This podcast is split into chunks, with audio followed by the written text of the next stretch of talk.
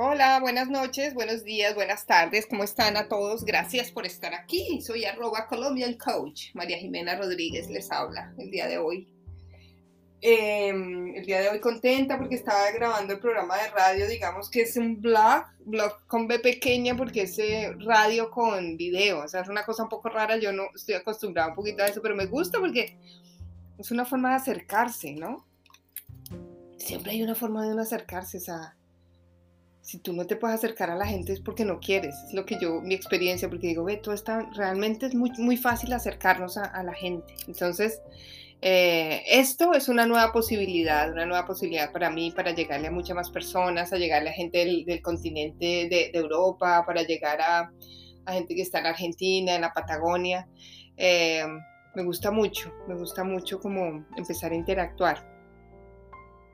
Y antes de, de, empezar, hay algo que, me llegó en estos días. A mí me llegan, a la gente cree que yo, la gente cree que yo tengo unos pensamientos y que, no sé, planifico todo con, con días de anticipación. No, no, no, a mí me llega el pensamiento por la mañana o en la noche porque tuve, no sé, una sesión con alguien y, no sé, por ejemplo, ayer, mira, ayer me llegó el duelo. Ayer yo escribí algo del duelo porque tuve una sesión de constelaciones con una persona, no ayer ni antier, fue hace como ocho días, pero de todo lo que hablábamos con esta persona, mi sentir era absoluto que, que no había podido superar ese duelo todavía, que estaba enfrascada, pero no enfrascada, sino que enfrascada en el por qué no lo supero más bien, aunque ese no era el tema de la constelación, era otro pero mi, intuición me decía, es el duelo que no ha podido salir de ahí. Todavía esa persona no ha salido de ahí, ella va a salir de ahí.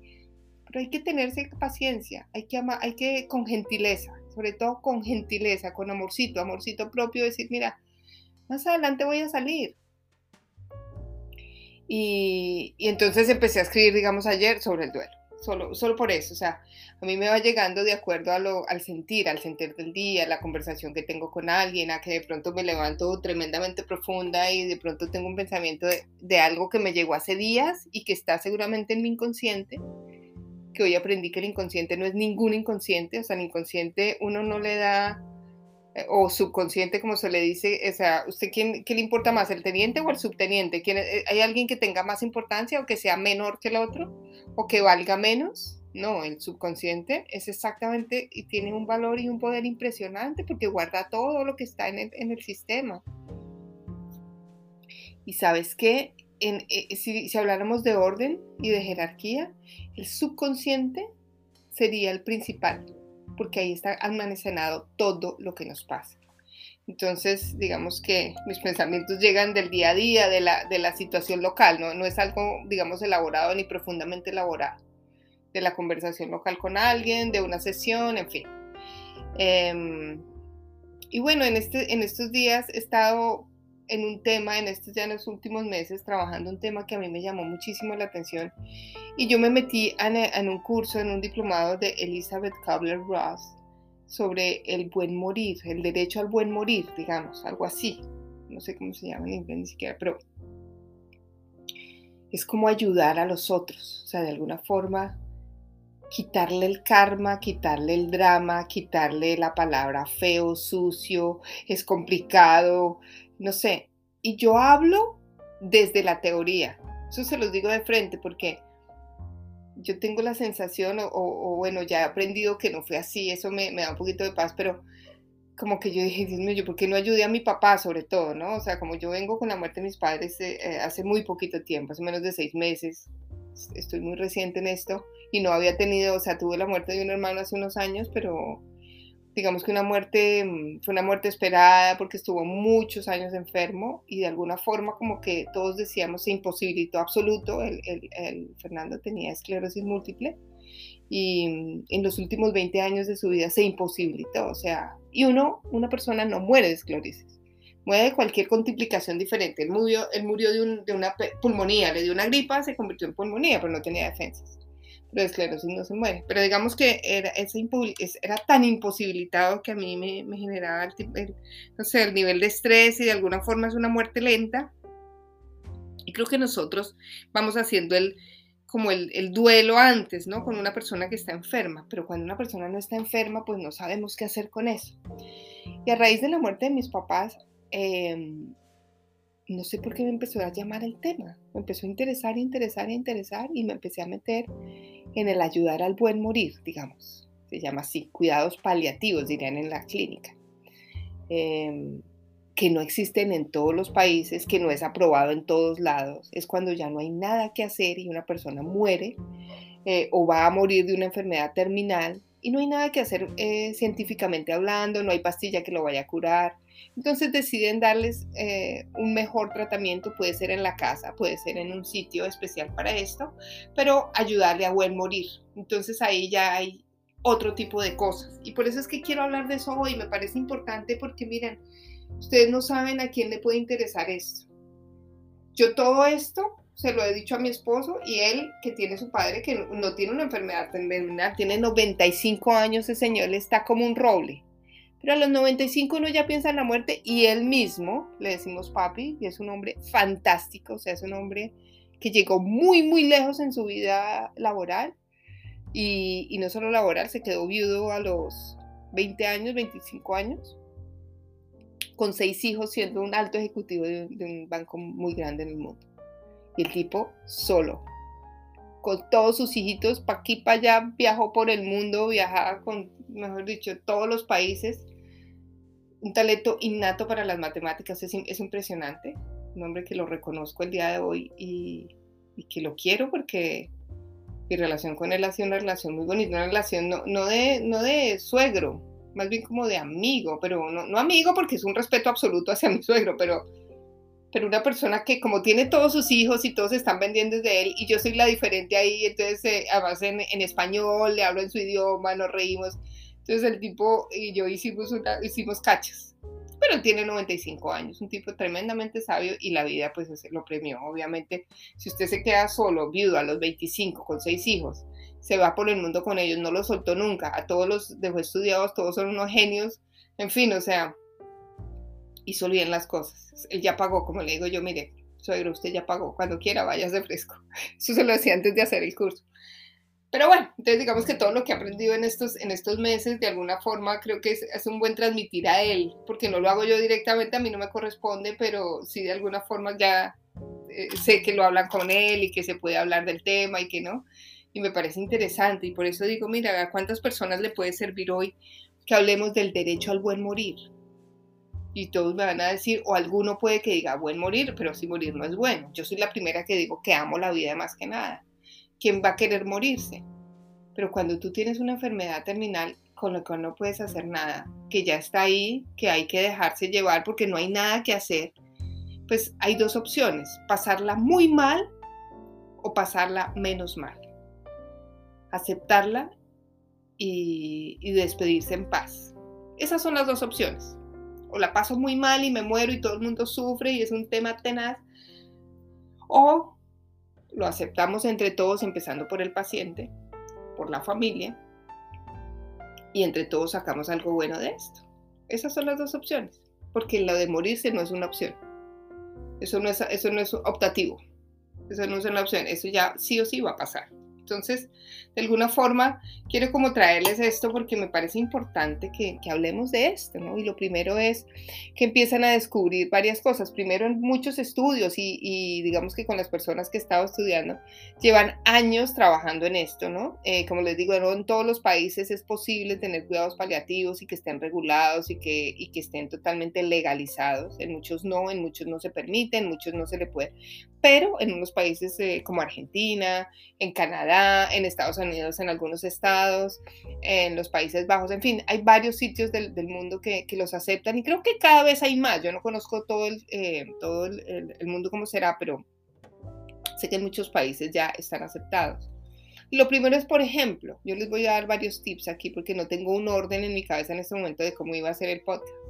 Pero, por ejemplo, un médico, un, paciente tiene derecho a no saber si él no quiere qué es lo que tiene. Por ejemplo, no en todos los países, pero si tú estás, no sé, en Argentina y tú dices y dejas escrito un pequeño testamento o en una hoja simplemente a mano con tu firma diciendo, si no quiero que me digan que tengo, si voy a tener una enfermedad terminal, prefiero que no me digan. Ok, pues entonces el médico no te lo tiene que decir. En algunos países se puede, en otros no. Entonces yo los invito, lo primero es que hablen con esa persona que está ahí, porque realmente lo único que funciona al final de la vida son los sentidos, algunos sentidos. Una persona puede seguir comiendo, pero cada vez va a comer menos. Y una persona que ya está en sus últimos años, sus últimos días de vida, come menos. Se, caracteriza porque empieza a dejar de comer. Una persona que deja de comer ya no quiere gasolina en el cuerpo. Ya dice, no más, no me frieguen más. Entonces, yo puedo hablarles. hablar es absolutamente indispensable y es bonito y les gusta y yo puedo hablarles. Y decirle, mira, tú quieres que hagamos un testamento de lo que quieres y no quieres en términos de salud, porque me imagino que lo legal también lo han manejado ya, eso es súper importante. Pero en términos de salud, de saber que si, no sé, si te van a poner 15 inyecciones al día, no los vas a querer, o si tienes una enfermedad terminal que te va y te tienen que amputar las piernas, ¿qué dices? Y si te van a sacar a un riñón, prefieres que te lo saquen, en fin, o sea, todo ese tipo de cosas. Hay personas, hace poco, un caso muy conocido aquí, que un señor eh, tenía una diabetes tremenda, o sea, ya estaba muy, muy enfermo, tenía un paciente renal y le iban a amputar una pierna y él dijo que no, que él tenía todo el derecho a que no le amputaran la pierna y que, y que duraba con el dolor lo que fuera a durar el dolor. Ganó eh, su demanda y a los ocho días murió en paz. Y no le, no le amputaron su pierna. Él había escrito, y eso es importante tener ese pequeño testamento, como ese pequeño, pero testamento de salud, y hablarlo con ellos, porque la muerte es algo de la cual se tiene que empezar a hablar. No todas las muertes son malas, no todas las muertes son muy tristes. Entonces empezar a rescatar un poquito eso, a normalizar el tema de la muerte. Mm, lo segundo, el tema de los sentidos, como les decía, acompañar a una persona al buen morir no significa que tú, no sé, te vas a volver una enfermera, una enfermera de kinder, mejor dicho, de última generación, de un lujo increíble, aprender todas las técnicas porque para eso hay gente especializada que seguramente tú tienes, o si es alguien de tu familia, pues ellos tienen quien les ponga la, no sé, les ponga la inyección, quien los baña, quien los cambia. Pero sabes qué?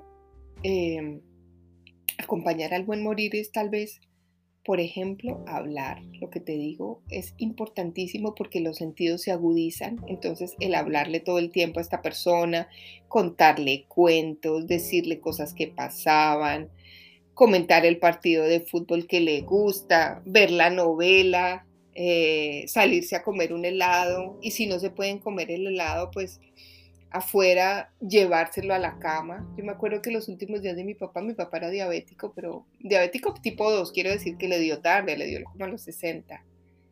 Eh, pero la desarrolló y, y obviamente cuando no se podía nada con el azúcar ni con el dulce. Pero hombre, una paleta no le hace daño, una paleta sin azúcar. Hay cosas especiales para diabéticos, entonces yo me encargaba de llevarles y él me decía, me trajo dulcecito, mijita. Jimenota, me trajiste dulce, porque él sabía, pues esos dulces le, encantaban. Y yo se los llevaba. Yo decía, una paleta no le va a dañar el azúcar, ni se va a morir de eso. Pero lo que va a disfrutar. Y empecé a comprarle paletas de, agua, sin azúcar, de frutas. Cosas así, ¿no? Eh, sacarlo a dar una vuelta llevarlo al centro comercial a que vea gente, por ejemplo. Eso era una cosa que se hace en silla de ruedas, que no puede ser muy lejos, que es muy cerquita, pero que le puede ayudar. Puede que ya no pueda salir, puede que esté en una clínica, está bien. Eh, ¿Le puede sacar una vuelta? No. Entonces, los masajes. Y, y, no necesariamente un masaje, pero sí el hecho de tocarle las manos, empezar a hablar con ellos y poderles tocar la mano. Había un caso muy especial de una señora que le preguntaba al médico todos los días que si le tomaba la presión, le tomaba la presión. Y el médico diligentemente lo hacía hasta que un día le dijo, mi señora, pero es que su presión en los últimos dos años no ha cambiado, ¿qué, hacemos? Porque es que quiere que, le, le viva tomando la presión y ella dice, pero es que a mí nadie me toca. Entonces, esa era su forma de ella de que le tomara la presión para que alguien la tocara por lo menos, ¿no? O sea, eso es importante, aprender a tocar a nuestras a las personas que tenemos ahí eh, como en el que están enfermas, que no sabemos qué hacer, que tal vez tocarlas. Acompañar a morir dignamente no requiere mucho experimento, simplemente requiere empatía. Pero hay una cosa importante, si yo me paro desde el miedo, y esto lo aprendí también, desde el miedo con una persona que está enferma, que se va a morir, desde lo desconocido, que yo no sé, que ta, ta, ta, que le tengo miedo, que ta, ta, que rechazo un poco, lo único que voy a encontrar ahí es pesar.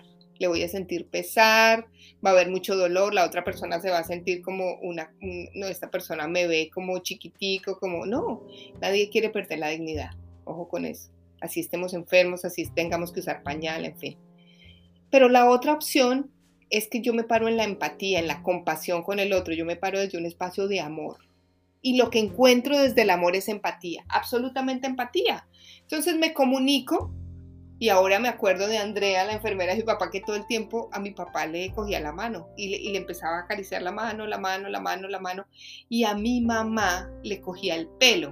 Me acuerdo mucho que mi mamá, porque mi mamá tenía el pelo cortico, y, pero pues no, no largo, no, no cortiquitico, pero no largo. Y ella le decía, ay, peíneme. Entonces Andrea se la pasaba peinándola, peinándola, peinándola, pero eso de alguna forma ahí había una, una conexión, ¿no? Ella se sentía eh, desde ese espacio amada, mi papá también. Entonces tocarlos es importante, hablar con ellos es importante. No importa si están en coma, está totalmente demostrado que ellos perciben, no sienten, pero perciben. Así que hay muchas historias que he escuchado en estos días de que se estaba en coma ocho días y llegaron los, eh, un muchacho de 20 años y llegaron los compañeros del equipo de fútbol con un, un con un balón y hacían picadito ahí en la clínica. Se despidieron y el tipo se levantó, abrió los ojos y se murió al otro día. O sea que sí hay un cambio, por lo menos eh, se despidió de ellos. Entonces, de eso se trata, de empezar a conectar con ellos de forma diferente conectar a través de los sentidos, de perderle el miedo y de que cuando ellos estén listos para hablar, ustedes estén listos para recibir. En vez de ser los que están en la familia jodiendo, y perdónenme la palabra, pero los que más están molestando, no, siempre hay un familiar que nunca estuvo, siempre se fue, nunca estuvo, pero cuando está en lugar de la muerte quiere cambiar todo. No, entonces esta enfermera no me gusta, vamos a cambiarlo de, eh, este pabellón tampoco, vamos a cambiarlo de cama. Óyeme, nunca estuviste en los últimos 20 años, no vengas aquí a dañar las cosas que ya estamos haciéndolas más o menos bien al final. Entonces, a esas personas de alguna forma hay que, y si tú eres uno de ellos, te invito a que, hombre, lo minimices un poco, o sea, deja que los otros se hagan cargo, tú acompaña desde lo que puedes, desde tu espacio de hijo, desde el espacio de mamá, desde el espacio de hermano, de, de esposo, de esposa, pero, pero no a cambiar todo, porque lo que menos quiere una persona es que le vengan a cambiar su vida a los 80, a los 90, a los 70 cuando está muy enfermo. ¿No? Hace poco también veía que alguien con su papá a los casi 85, 90 tiene, eh, que vive en, no sé, ponle en Ecuador y se lo querían llevar a vivir, haz de cuenta, a Miami. No sé, pero porque sí, no porque haya nada especial, está súper bien cuidado en Ecuador. Oye, un señor a los 80, a los 90 años, ¿crees que se quiere ir a vivir a Miami? No, déjenlo en su cuartico, lo seguro déjenlo en, las paredes que conoce, déjenlo en, el jardín que conoce, en el sitio que le gusta ir, o sea, eh, y esta persona o su hijo lo estaba haciendo desde un espacio de amor, porque no lo estaba haciendo, no, él decía, no, es que de pronto lo tratan mejor. Mira, la enfermedad no va a cambiar, la enfermedad ya es terminal y ya va a pasar así. En, en Estados Unidos no va a haber un cambio porque ya está en cuidados paliativos, pero tiene mejor calidad de vida en español que en inglés, te lo aseguro, porque es tu lengua materna, porque tú naciste ahí, porque estás con los tuyos, porque conoces al viejito de la tienda, o sea, por ese tipo de cosas. Entonces es importante tocarlos y es importante hablarles. Es importante que el médico em, se abra a la posibilidad de que hay muchas más cosas. Por ejemplo, eh, llega un kinesiólogo, llega un masajista, llega un reikista, llega un constelador, un psicólogo, no sé, alguien que habla y de pronto esta persona le puede contar toda su vida o le puede contar cosas que no le, contó nunca al médico porque se sintió en paz. Entonces nosotros como cuidadores no podemos tomarnos nada personal. Ay, es que a mi hermana le dijo y a mí no. Ay, es que sí, es que habló con, con, con él, pero es que a mí no me dijo nada. No es personal, ni lo que hace la familia ni lo que hace el paciente. Que de alguna forma nosotros ya estamos tremenda, o sea, es una situación desgastante para todos. Y fuera de eso, de que es súper desgastante, entonces también tienen que pensar en cómo hacerlo de una forma más o menos tranquila, ¿no? No es personal, no te lo tomes personal. Yo te invito a que desde la empatía te conectes y vas a ver que va a funcionar divinamente bien y que esa persona se va a ir en paz Y tal vez un día va a llegar en que esa persona, sin hacer nada, sin decir nada, tenga un cambio. Tenga un cambio de actitud, tenga un cambio donde pueda decirle sí a lo que me pasó y a que me voy a morir. Y pueda aceptarlo de una forma más bien tranquila, sin tanto, sin tanto cuento. Pero para eso, obviamente se requiere un entrenamiento y se requiere de alguna forma que la familia esté presente y que la familia esté ahí para ellos y que la familia o la persona que está ayudando, porque no necesariamente la familia, pueda estar desde un espacio de empatía, no se te olvide, de conexión y sobre todo de gentileza, de gentileza hacia tus pacientes, hacia la persona que se está yendo y a la persona que se está muriendo. Hay que ver la muerte como un acto diferente hay que ver la muerte como un acto de, rendirse a lo que es, a lo que pasó. Por último los quiero dejar con algo que me llegó tremendamente y que me impactó en una clase que estábamos tomando sobre, y esto es una historia de la vida real, porque la mamá de esta persona lo contó, estaba la mamá, o sea, no era que se lo contaron o que el profesor habló de que, no, la mamá estaba ahí, hizo el vuelo para contar la historia. Está, tiene una hija de tres años y está embarazada de otra hija de otra niña, están de vacaciones y resulta que la hija de tres años a media lengua le empieza a decir que sus amigas imaginarias se las van a llevar, se la van a llevar, se la van a llevar. Y ella le dice, ¿a dónde? Siendo que la mamá es psicóloga. Y la mamá dice, bueno, yo soy una mujer de conciliación, de hablar, de... ¿Qué lo? Dijo de pronto es que ella está como insistiendo en algo de la hermanita, porque como la hermanita va a nacer, entonces se va a sentir como eh, a un lado, entonces de pronto lo que quiere es como llamar la atención, pero a media lengua pero después se da cuenta que no.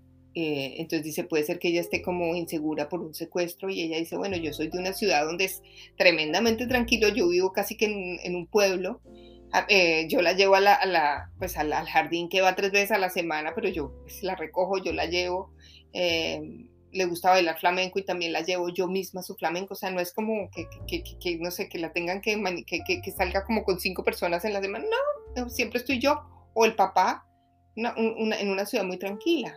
Entonces como que no era eso. Y ella se empezó a preocupar porque le decía muchas cosas, le hablaba mucho de la hermanita, que la tenía que cuidar, que la... Y dice que la última conversación fue ya muy fuerte y eso fue antes de salir, ya terminaron las vacaciones, se iban a montar en el carro, digamos que ese día, y le dice, Valeria necesita mucho a su mamá, Valeria, Valeria es la hermana. Y entonces la mamá le dice, ¿por qué Valeria? Y es que yo soy, yo soy la mamá de Valeria, pero también soy tu mamá. Y ella le dijo, no, Valeria necesita mucho a su mamá, como si ella no estuviera ahí, como, como que se empezó como, como, como a, salir del cuento de la película. Mamá, te aviso que ya me van a llevar, le dice ella. ¿Quiénes te van a llevar? Mis amigas imaginarias, dice la niña. La mamá y el papá, que era un médico, digamos, de la salud también, entonces ellos estaban desesperados y preocupados porque pues, una niña a los tres años iba a cumplir cuatro. Bueno, van en el carro, finalmente tienen un accidente, llega un camión, se los lleva a todos, la niña muere instantáneamente, se sale del carro, después sale la mamá y en el carro quedan por dentro el médico y, o sea, el papá con la bebé. A ellos pues no les pasa tanto como le pasó, pues la niña murió, la mamá queda inconsciente casi un año. Eh, y no inconsciente, pero sí queda en coma, no puede caminar, empezó con pañal todo, otra vez como, y, y fuera eso con una bebecita que les tocó, le tocó a la abuela cuidarla, bueno, fue todo un rollo. Y una cosa muy, muy rara que ella dice, bueno, un carro, pérdida total, eh, un accidente tremendo, no, no encontramos nada, pero mi celular lo encontraron y por algún motivo mi celular estaba ahí y por algún motivo cuando yo desperté del coma, dice la señora, pude ver el celular que ser una cosa rarísima porque pues posibilidades de que en un accidente pérdida total se pierda todo, pues son todas, pero este no pasó.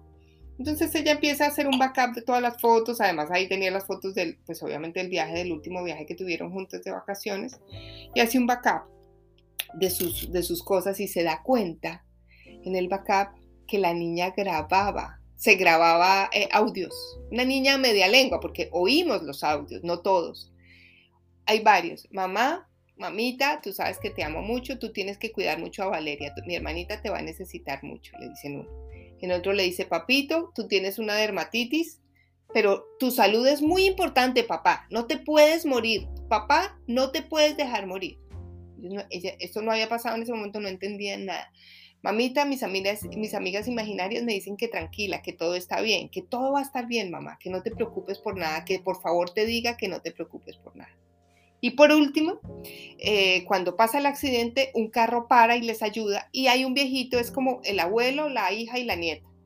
Y el abuelo alcanza a tomar a la niña que muere y, ella muere en los brazos de ese señor, del abuelo. Y ella solo le dice, cuida Valeria, a la hermana, como, o sea, bueno, el, abuelo le dice, mire, ella murió en paz. Cuando ya se murió y la señora se despertó, eh, eh, el abuelo le dice, ella murió en paz, su hija murió en paz y me dice, cuida Valeria. Y, y, y, bueno, pues el dolor, y se dan cuenta que esta profesora, ella era profesora y era profesora de la niña, de la que estaba en el otro carro. O sea, una casualidad que no existe, es una cosa que está más allá de nosotros, es el punto. Y bueno, efectivamente eso pasó.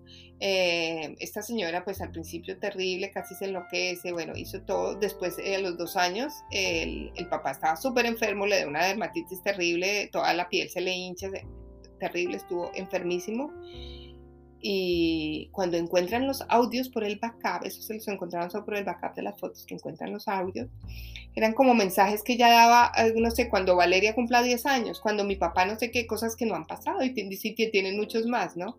Y yo solo dejo esto, porque me, me llega mucho y, lo hablábamos hoy pues con, con nuestros profesores, era como, hay algo más allá que nosotros no sabemos Tal vez no la mente, la, mente occidental no lo comprende, la mente oriental un poquito más, los taoístas, los budistas tal vez, eh, que hay algo más grande, hay algo que no vemos. Y este es un camino en que yo estoy empezando a recorrer y solo quiero que ustedes lo escuchen, que le paren bolas, por si le puede servir a alguien. No abandonemos a la gente que está enferma ni a los que están eh, padeciendo de un sufrimiento muy grande acompañémoslos desde donde podamos, desde la música, desde una palabra bonita, desde leer un libro, desde ver una novela, desde compartir un ajiaco o una sopita o un sudoku o nada, desde cogerle la manito y todos los días hablarle y contarle cómo le fue, así está en coma. Tú te vas a sentir mejor, el otro se va a sentir mejor. Y por último, te invito a que un ejercicio pequeño, cuando estás con una persona que está muy enferma, imagínate una luz encima de esa persona. Y que esa persona, tú lo único que tienes que imaginar es que está cumpliendo todos sus sueños, los cuales, los que sean, los que quiso cumplir, los que no cumplió, o tal vez lo que sigue. Pero imagínatela en paz. Y le mandas paz, es una pequeña meditación de paz. Y así quedamos, muchachos. Los quiero mucho y no hay ejercicio, pero solo los dejo con esto. O sea, acompañemos a todos los que están enfermos y acompañemos desde el buen espacio, desde la empatía y la compasión, siempre con gentileza. Nos vemos pronto, muchas gracias por todo y los quiero mucho. Gracias.